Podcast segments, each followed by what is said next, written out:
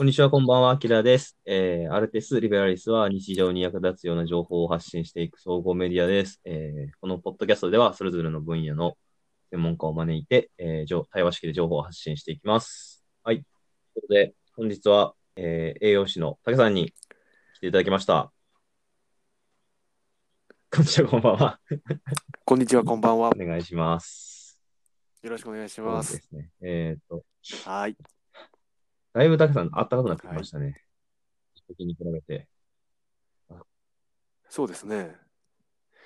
そうですね。今日なんか3月ぐらいの気温やって今週ダウン言ってましたね。来たり、うんコート出したり、ダウン出したり、コート出したりみたいな。はい。そうですよね。ちょっと季節の変わり目ですね。もう、暖かくなってうんうんきてくれることに関しては、僕はすごくいいんですけど、はい。もうね、ぜひ、竹さんに相談したいことがあって、今日は。あいつの足音がどんどんどんどん最近聞こえてきてて、僕の中では。あいつの足音足音が今の時期になってくるとね。足音。えー、な、な、あいつの、あいつのね、ね。足音がどんどん聞こえてきてるわけですよ。はい。これ撮はいってるのが2月なわけじゃないですか。うん。3月になってくるとね、うんそろそろそうですね季節がどんどんどんどん押し寄せてくるわけですよ。はい。で4月、5月、うん6月ぐらいはもうちょっと、僕はあいつに悩まされるわけであって、ここまで言えば大体させていただけるかなとは思うんですけど、あーですね。。花粉症ですね。うーん。なかなか、こいつは厄介で、もう僕、小学生ぐらいから多分花粉症なんですよ。うんうん。だいぶ歴長い。あだいぶ歴長くて。だいぶ若いまあ、時から。それで、ぜひぜひ、うんあの、あの巷では花粉症に食べ物であったり、まあ、はい。栄養素であったり、そういうものがはい。あるんじゃないのかなという、うんなんかネットでも調べたりすると聞いたりするんですけど、そのあたりははい。プロフェッショナルな竹さんに教えていただければなと思って、ぜひぜひ。まあ、花粉症に効くっていうのももちろんなんですけど、あなるほど花粉症って多分、え、アレルギー性鼻炎になるんですよね？うんそうですね。アレルギーが、うんえー鼻炎を引き起こしてる。うんまあ季節性ですね。季節性のアレルギー性鼻炎。なので、ねそういうものに効く食べ物とか、その辺を教えていただければなと思って、今日は、うん。はい。はい、教え、あの、はいお話をしていただければなと思います。はい。こんな感じで。はい。僕はいも、だからそうそう、僕もちょっとちょこっと調べて、なんかあのヨーグルトとか乳酸菌の入ってるものがいいとか、あのビタミン C がいいとか、はいはい。そういまあ、しょしょろっと知ってるぐらいなんですけど、実際、竹さん的にこういう食べ物は、うん。食べ物を取るといいよみたいなところがあったりするんですか、うん。はい。えーっとですね。えーっと、まあそもそも花粉症とはどういうものやっていうところから、まあちょっとあ確かに全然考考えていきたいなと思うんですけれども。うんうんうん。だえっと、先ほど言ったように、あの、はいアレルギー性の鼻炎ですよね。で、えっと、季節ですね。スギ花粉とかですかね。植物の花粉にはい対する、まあ、免疫反応ですよね。はいでそれが起きてしまって、えーっと、その鼻から、鼻の粘膜に花粉がくっついて、で、その花粉に対して、その、アレルギー反応ですよね。自分の免疫が逆に悪さを起こしちゃうと。まあ、鼻水とかはい鼻詰まりとかですかね、出てくる。こんな感じですよね。うん。で、えーっと、こいつに対して、そうですね。どういうのがいいのかっていう話ですね、食品ね。うん。で、一応これ私はいも少しだけ調べたんですけれども、うん、まずあの、えーアレルギー性鼻炎を扱ってる、えー学会ですね、はいはいしあの。お医者さんの集まりというか。うんまあ、例えば、えーっと、血液とか心臓とかの病気やったら、まあ、循環器病学会とか。うん。うんと、お腹痛いよってやつだったら消化器病学会とかっていろんな学会があるんですよね。うん。で、そこで、えーっと、アレルギー性鼻炎は、えーえー、耳鼻咽喉科学会やったかな。うん。そういう学会がこう治療指針みたいなの出してるんですよ。えー、各病気に対して。うん。で、そこにアレルギー性鼻炎とはいか花粉症のガイドラインみたいなのがあって、で、えーっと、このガイドラインを作ろうと思ったら、こう、過去の今までの人類の歴史のアレルギー性鼻炎の研究とかを全部し、まあ、頑張って調べて、こういう治療が効果的だよっていうのを、まあ、一冊の本みたいなんでまとめとるんですね。えー、うんうん、そういうのがあるんです。うん。なので、そこをまず見ると、えーそのアレルギー性鼻炎のその、なんていうかな、治療法とか診断とかの、その入り口がわかるんですよね、全体像が。はいうん。今わかっその人間の今の科学の中ではこうなってるよっていうのがあって、そこでアレルギー性鼻炎の食物を調べたんです。うん。そしたら、えっとね、食品に関しては、栄養とね、栄養と食品に関しては、ほえっとね、項目すらない。うん、ない。ってことは、ないんですつ。まり、うん。えっとね、た、ただちょっと、えっと、はい。これ誤解を招きそうなんですけれども、えっと、分かってるのがないあーという感じですね。はい、はい。うん。科学として分かっていることがない。うん。で、分かっているのがないっていうのは、これちょっとまた言い過ぎなんですけれども、このガイドラインっていうのは、なんていうかな。その、一つの実験結果だけでは、そのガイドラインの本の中にはちょっと入れないんですよ。たくさんの実験結果を取りまとめて、まあ、どうやらこの治療法は良さそうだっていうのが載るんですね。うんうんうん。はい。なので、そういう、こう、専門家の人たちが集まって、まあ、この治療法載せようとか載せんとことかっていうのを会議で決めるんですよ。そのガイドラインに載せるかどうかを。うん。で、ほぼ、まあ、これはいいだろうっていうのはガイドラインに載ってくるんですね。とか、これはあかんだろうっていうのが。うん。だから、えっと、そういう、なんていうかな、信頼性の高い実験はい。に基づいてガイドラインが作られてるんで、えー、ちょっとマイナーなのは出てこないんですよね。うん。うん、で、今度はじゃあマイナーなのがどんなものがあるのかなってはいいうのを少しだけ調べたんですけれども、えっと、はいそうすると少し出てくるんですね。うん。えーっと、アレルギー性鼻炎に、えーなんか聞いたことプロバイオティクス。プロバイオティクスが、えー少しその生活の質を改善しましたよとか。うん。えーっと、脂肪酸とかうん酸化防止剤の食事ですね。うん。で、そういうのがあって、ビタミン E は、えー花粉症のえーその増加をちょっと抑制してるよとか。えーうん、のはありますね。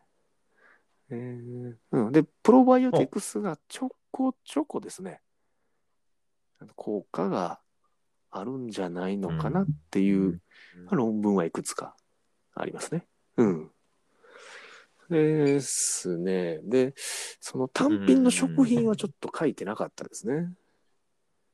うん。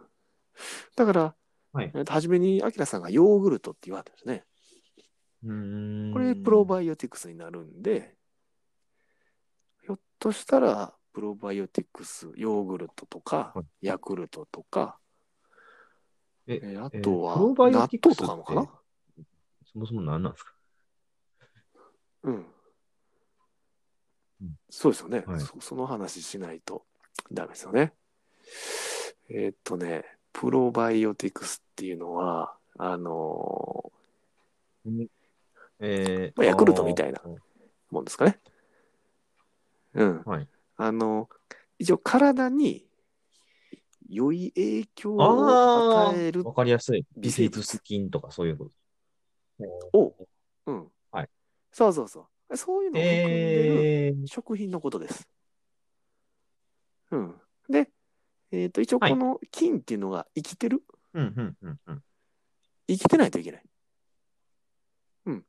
で、えっ、と、その、えっ、と、菌たちをはいか食べて体の中に入れて、えっ、と、その腸内で、まあ、増殖しよると。で、えっ、と、そういうのをプロバイオティクス、えーこれヤクルトとかヨーグルトとかですね。うんで、あと、その菌たちの餌になるような、あの食物繊維とか。それも、うんと、その腸内うん細菌をこう、変えるような働きがあるので、えープレバイオティクスっていうふうに言われてます。うん、で、その生きた菌とか、先ほどみたいな食物繊維みたいなのを両方同時に取ることですね。これへえ。シンバイオティクスって言います。うん。で、えーと一応論文とかっていうので上がってきてるのはプロバイオティクスですね。うんとしては、ままあ効果があるかもしれないと。そういう効果がある、うん。ありそうな傾向の実験は出たけれども、ちょっとデータ、データ数的なところもあまりうん。結果的に足りないう感じ。ああ、そうですね。で、あと、そそうですね。あと、その、えーっと、はいよくよく見てみると、はい体にいいとかってよく言うじゃないですか。だけど、その、えーっと、はいアレルギー性鼻炎、花粉症ですね。自体にいいっていうのは、その、かかってる時間が短くなるのか、あうんそもそもかからないのか、鼻水の量が減るのか、鼻詰まりが楽になるのかとか、いろいろあるじゃないですか。うん。で、これがね、統一されてない。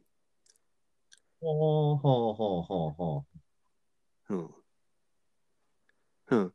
だから、なんとなくで、えっ、と、花粉症にいいっていうと、えっ、と、おのおの頭の中にいろいろイメージしてると思うんですけれども、アキラさんの言うその花う。粉症にいいっていうのはどどういうもんですかね？っていう。のがベストアンサーではありますけうど、ん。うん。多分これを、あのーあ、そうですよね。ほん本当は、本当はですね、うん。本当は僕がし知りたい一番のベストアンサーって、これを食べとけば花粉症が治るよ的な食べ物ってうん。あるの、そうなんですよ。うんうん。そうですよね。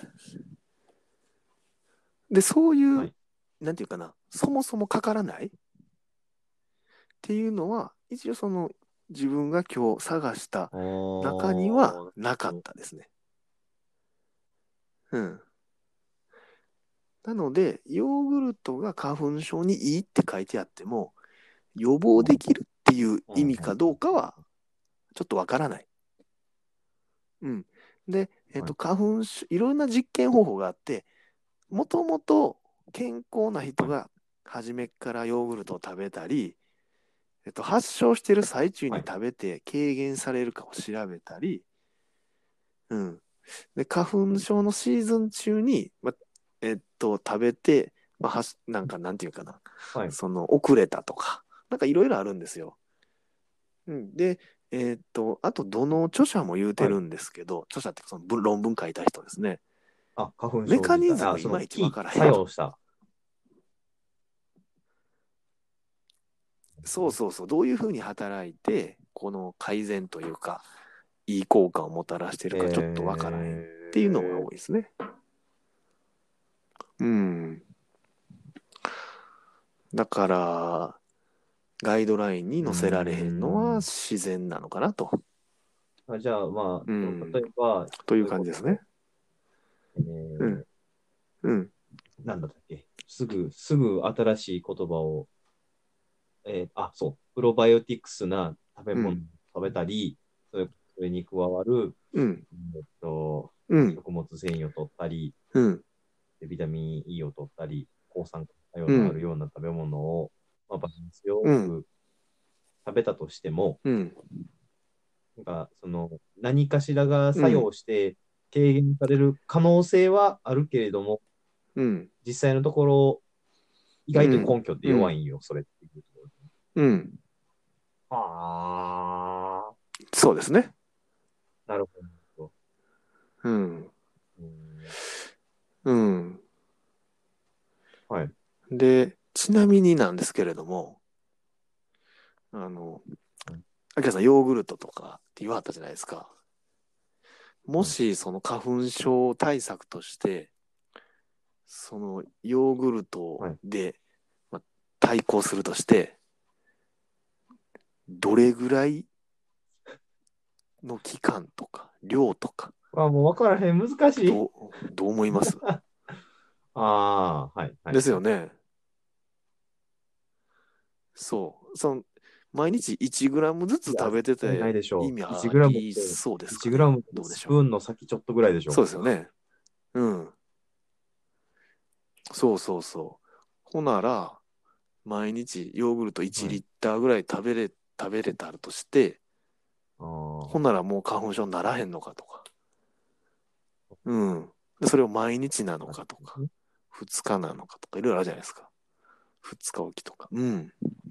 なので、うんちょっとよくわからないんですけれども、はいえーっとね、一つだけちょっと言えることがあって、えーっと、そのプロバイオティクスやるにしても、あの、入ってる菌ですね。はい、はい。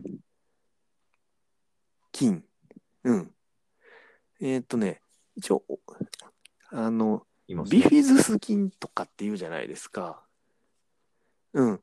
あれね、なんか、ヨーグルトの品物によってなんか微妙に違うらしいんですね。えーそうそう、種類が。だから、で、えーっと、ヨーグルトの菌を体のその腸の中にはい定着させようと思ったら、はい毎日ですね、はい3ヶ月ぐらい食べ続けたら、えやっと定着するらしいんですよ。うん。で、途中で違う、あの、美を食べてたのに、途中から、はいあのブルガリアヨーグルトに変えるじゃないですか。ー、厳しい。これダメなんですよ。うん。っていうのも、あの、勝手に人間側がはい人間の体にいいって言うてるだけで、はいブルガリアの中に入ってる菌とビオの中に入ってる菌ちゃうんですよね。はい、はい、はい。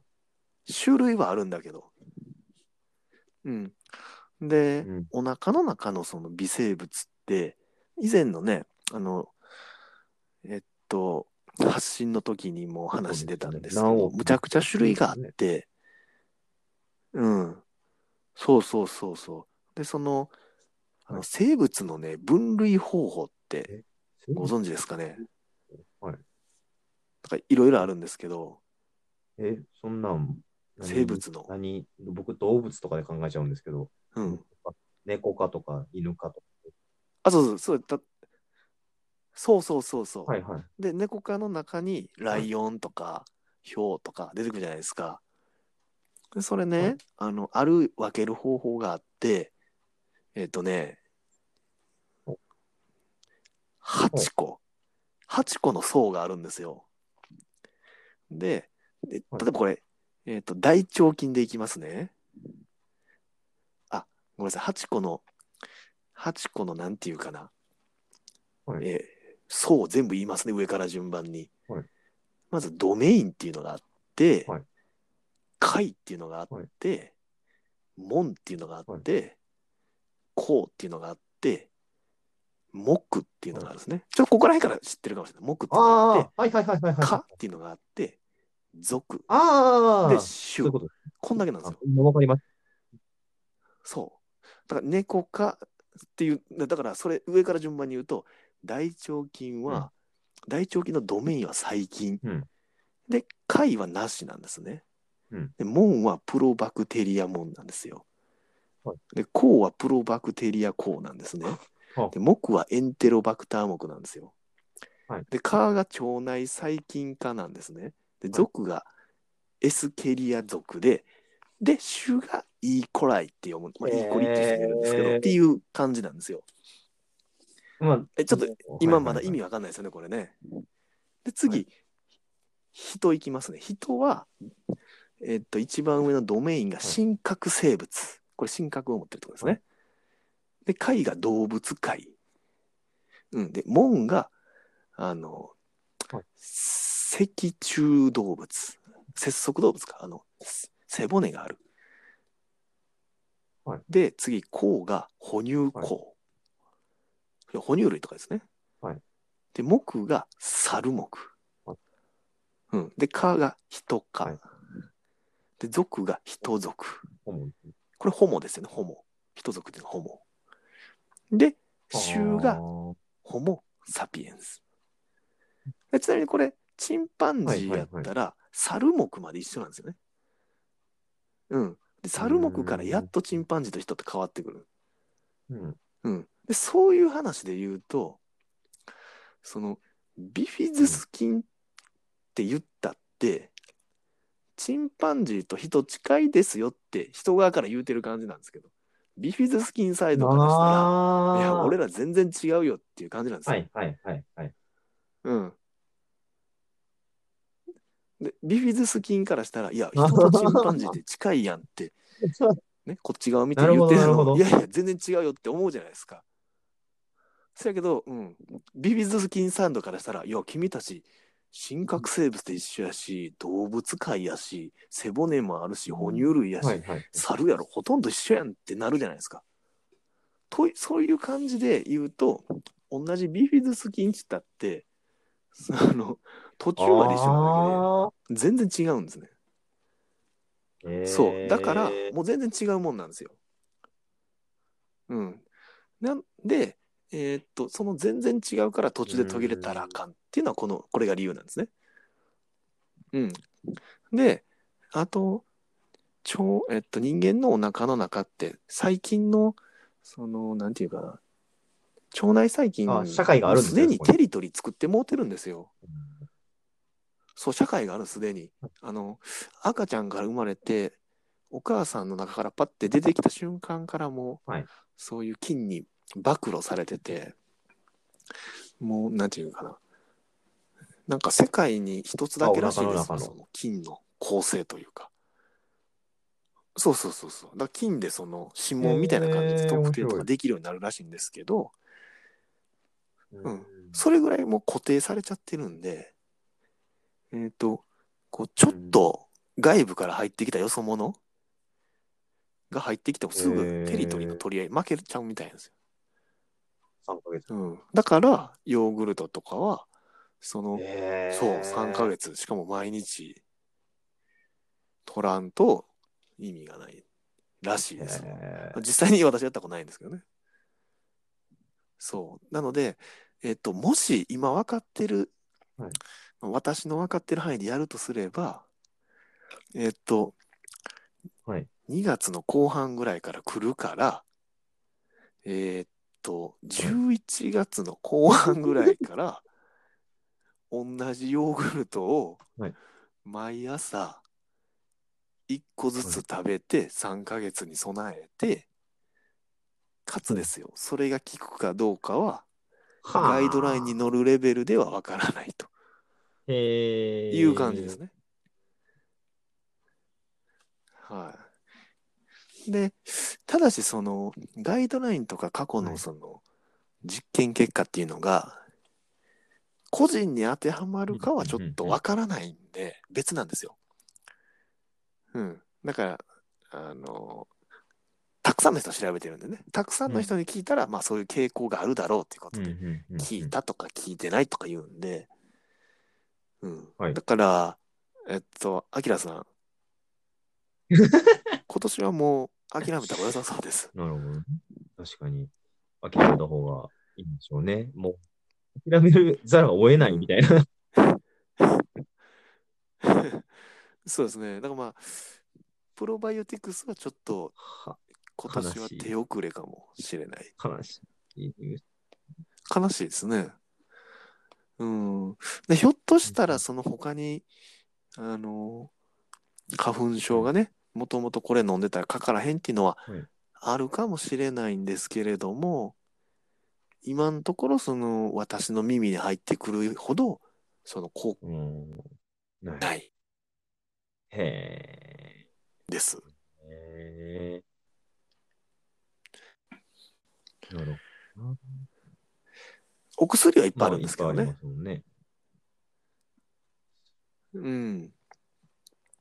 またちょっと眠くなるとか、なんかいろいろあるんかな？僕すごいすぐに眠たくなるタイプなんで、すごいね、あれ飲んじゃうと。うん。うーん、なるほど。そういう感じです。だまあ、あくまでも今日話したのは、えーっと、いろいろ疑われてるね、その疑われてるか、効きそうだなっていう食品の一つに、プロバイオティクスがあるんだけれども、うん食べ方がちょっと、なんていうかな、まちょっと注意事項があるっていうか、なんかかうと。一個食べて、うん、うーん。ううんん。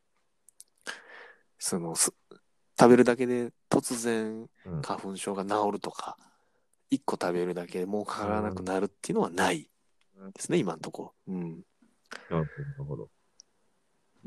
それは乳酸う菌、あいや、プロバイオティクスっていう業界だけじゃなくて、まあ、酸化作用のある食べ物で、要は多分、レモンとかそんなのが安いんかなと思ったりするんですけど、はいはい同じようなことですよね。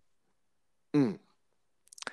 えーっと、自分が調べたり、き今まで聞いたりした中では、その強烈に効くのは、強烈に効くっていうのは、まあその人によってね、程度が異なるんですけど、今のところこれがいいっていうのはなさそうですね。うん。だから個人に当てはまるかは別なんで、絶対やめた方がいいっていうわけではないんですよね。うん。だからちょっとまあ難しいんですけど、うん、どそうですね。うん。なんかお薬とかだと、なんかえ？そのシーズンよりちょっと前ぐらいから飲んだ方がねいいですね。うん。うん。まあそこら辺はまた別の薬剤師さんとかに聞いてもらってもそうですね。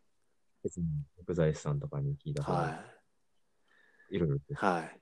うん。かん、うん。漢方とかあるかもしれないし。なるほど、なるほど。うん。うーん。いや、確かに、それを言われてみればね、あの、うん。その、おかめ納豆って、あれはいわかりますか、あの、カカップに入ってるやつですよね。すごい納豆 S903 っていう、知らないでしょ。なんで知らないで。しょ。はい。これね、なかなはか、おかめ納豆、はい高野フーズさんっていうところが出してる、あの、おかめ納豆い。うん。S、S903。もうね、5000へー5900万食売れてる大ヒット商品なんですけど、うん。あの、この、納豆菌 S903 っていうのを見つけて、それを配合させて、で、うん実はそれを、うん。で作った納豆らしくて、あのーうんまあ、これもプロバイオティクスっていうか、まあ、新、新バイ、え、新うん。うん。バイオディ、ディバイオティクスか。って言われるような作用があるらしくて、花粉症とかが、まあ、うん。実は緩和されるうん。かもしれないよって言われてる食べ物なんですよ。で、これが出たのが3年ぐらい前の話で、で、あの、うんうんうん高野フーズさん、高野フーズの人に聞いたんですよ、これ。はいはいはい。えこれって花粉症に効くんですか？みたいな話をしたら、いや、花粉症に効くっていう歌い文句のも、上で、あの、それを食べ、うん。う売り出してしまうと、いやいや、富士法みたいなところに引っかかっちゃうから、すごい納豆としか売られない。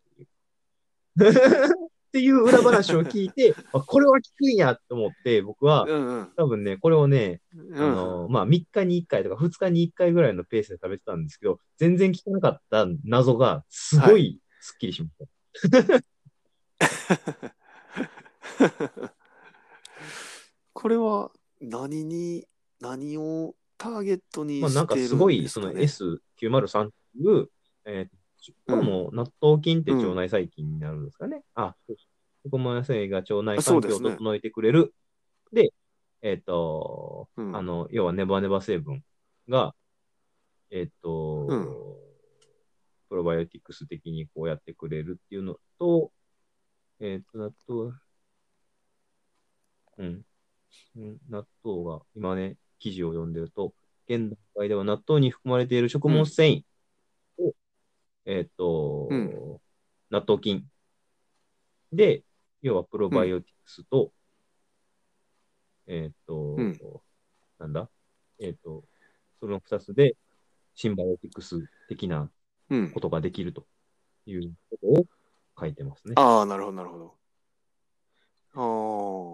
ただ、えーそれで、そうとね、要は、なんか免疫、人の免疫力が上げられるかもしれないですねっていうので、25年間ぐらい研究して見つけた最近らしいですよ。ああ。結構長いことを研究されてるんですね。研究開発になんと12年も。めちゃくちゃめちゃくちゃ気合い時間かけてる。納豆。うん。まあおーあ、なんかね、あー今、いはいアキラさん言ってある間に、ちょっと見てみたんですけれども、一応実験結果があるみたいですけどね、あの、鼻、鼻水の量が減ったとか、水っ鼻が普通の食品より少ないとか、臭みがちょっと減るとか、目のかゆみが減るとかって書いてありますね。うん。これ、ただし、モルモットですね。あ、これは動物実験。非、非臨床実実験ですね。験ですね。そうですね。一応学会とかでも発表はされてるみたいですけど。で、えっと、これはあれですね。あの、聞くっていうのが、アキラさんが想像しているような、こう、かから、花粉症にかからないっていうのとはちょっと違います、ねまあ、まあそのベストはそうですけど、うん、なんかベター的には、ひあの、症状がマシになれば嬉しいなぐらいの。ああ、もそういうことですよね。でくしゃみが減って、目のかゆみがね目かゆいのと鼻水の量が減るだけでだいぶ助かりますね。うん。そうですよね。うん。そういう意味で、まあ、軽減されてるから、えーっと、なんやろ、こう、聞いてるかどうかは分からんけど、まあ、ちょっと体感するのはどうなのかな？うん難しいのかな？アキラさん自身は体感できなかった僕は3ヶ月間続けてないですだからね、毎日。あ、でも納豆菌が3ヶ月定着にかかるかはちょっと分からない。さっきのほら、えっと、えっとね、さっきのははい。そう、乳乳酸菌系はそれぐらいっていうことやったんで、うん、こういうのあるんですね。僕も今、その話、話をしてて思い出しましたね。あ、なんか確かに、はい納豆すごい食べてた時期があるなと思って。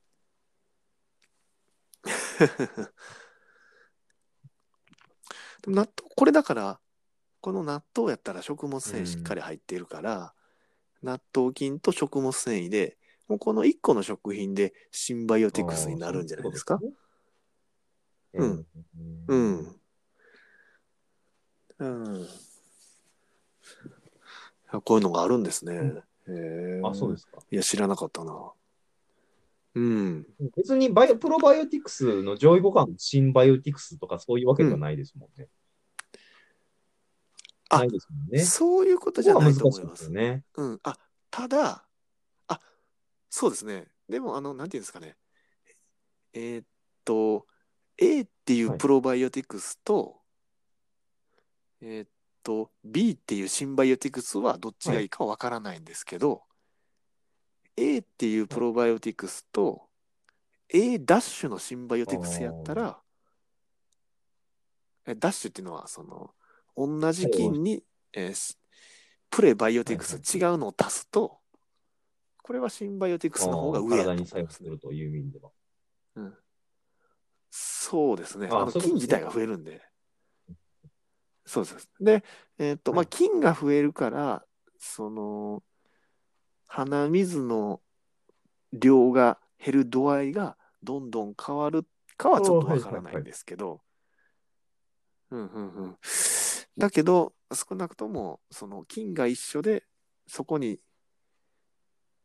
えープレバイオティクスを足すだけやったら、おそらく後者の方がいいと思います。えーえうん。ーなるほど。うん。ちょっと肩透かしな 結果ですよね。いや、僕はあれですよ。もう、もうん。うあの食べ物でどうすることもできないんやったら、僕はもうケミカルパワーに走るしかないなと思ってます。うん。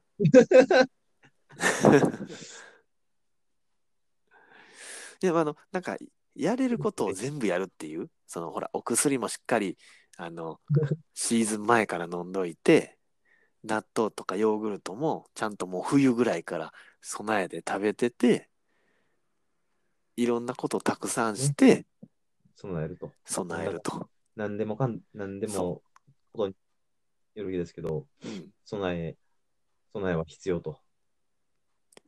うんそうですね。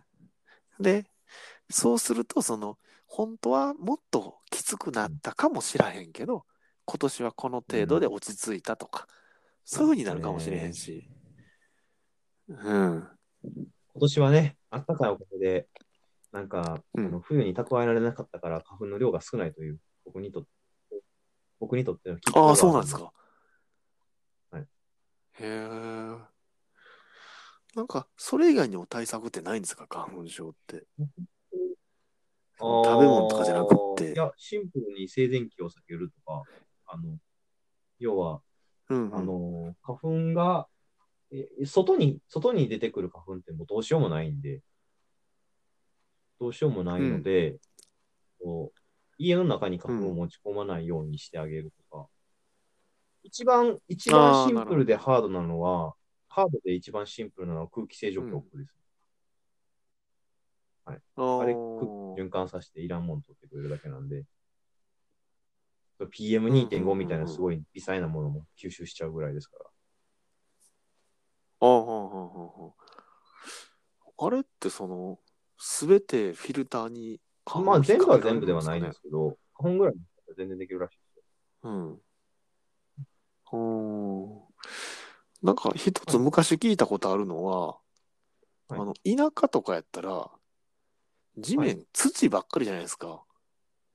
土やったら花粉が落ちた時にあ土にそれはあります。ガチャってくっつくから、だから、僕、まあ合わないですよね。岡山県に住んでた頃、花粉ひどくなかったんですよ。うん。うん。ああ、え、それは岡山県が田舎ってことですか、あ全然ちょっと岡山県のリスナーさんいらっしゃったらすいません。僕、僕、僕もあの住民票まで移してるぐらい岡山県やった時あの岡山人やった頃があるんで、はい、大丈夫。だい僕はあ僕はまだ岡山のことを多少きつくても大丈夫と思ってるんですけど、多分都会やったらその下がコンクリとかアスファルトやからその下に落ちたやつがもう一あ回それはあります風で、舞い上がってしまうんですよね。あと、うん。あとねだ、から田舎の方がマシなんですね。あの海の近くとか意外とマシですね。うん。ああ、そのう海に落ちたらもうもう上がってこないからっっていうのと、ていうのとかあるんでしょうね。海の上に木はないんでう、ん。ああ、なるほど。ちょっと島とかにか住んだらいいもしれないってことでかね。ですから田舎暮らしでストレスのない、うんもうのんびりした余生を過ごすっていうのが一番体にいいのかもしれない。なるほど。そういうのをなんか、効果的に組み合わせてしたいですよね。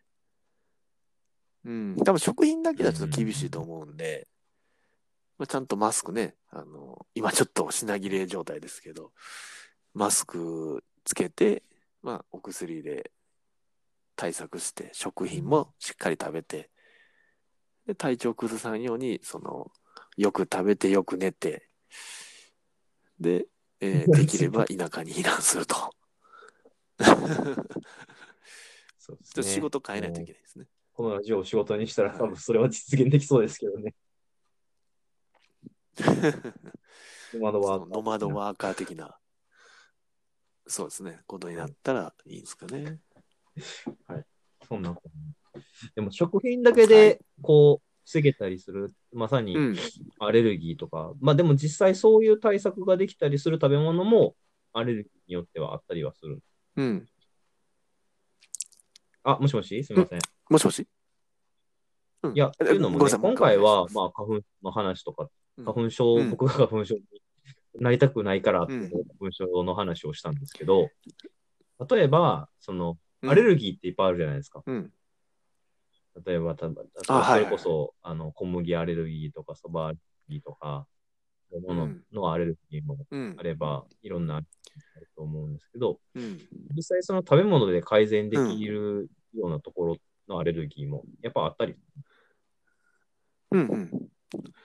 ああ、なんかね、その、これは小児の分野になってくると思うんですけれども、その、子供の間の食べさせ方とか、そういうのはだいぶ、えっと、こう、進歩してるっていうか、うん、あの、ありますね。えっと、ほら卵アレルギーとかは結構ね、あると思いますけどねの。まあ、っていうのも、この知り合いうん。うん。の、まあ、ちっちゃい子がいいるお母さんがいろいろ勉強して、なんか、小麦アレルギーかなんか、子供が子供アレルギーかなんかやってんけど、頑張って、なんか克服できたみたいな話を聞いて。うんうんうん。あ、結構ね、そういうの、アレルギーに関してはかなりその、なんていうかな、いろいろや、があって、克服できたりとか、あとね、えーっと、なんていうかな、卵アレルギーになりたくないから、その妊娠中からそのお母さんが一切卵を取らないとか、へあるじゃないですか。いや、それが実は逆にダメだぞとかっていうのもあるみたいなんですよ。うん。だからアレルギーの方は、ちょっとこれ小児分類になるんで、自分が普段、あの、取り扱ってる領域ではないんですけれども、結構いろいろあるみたいですね。まあアレルギーとか専門医とかもいるぐらいなんで。あそう。で、まあ、ちょっと思ったんですけど、あの、そう。まあ、例えばですよね、あの、なんか年代別に、はい例えば妊婦、妊娠の間って、こういう食べ物は避けた方がいいですよとかっていう食べ物がりするじゃないですか。まあ、うんその子供の頃にはこういうそうですねああの避けといた方がいいですよみたいなのとも多分あったりすると思うんですよ。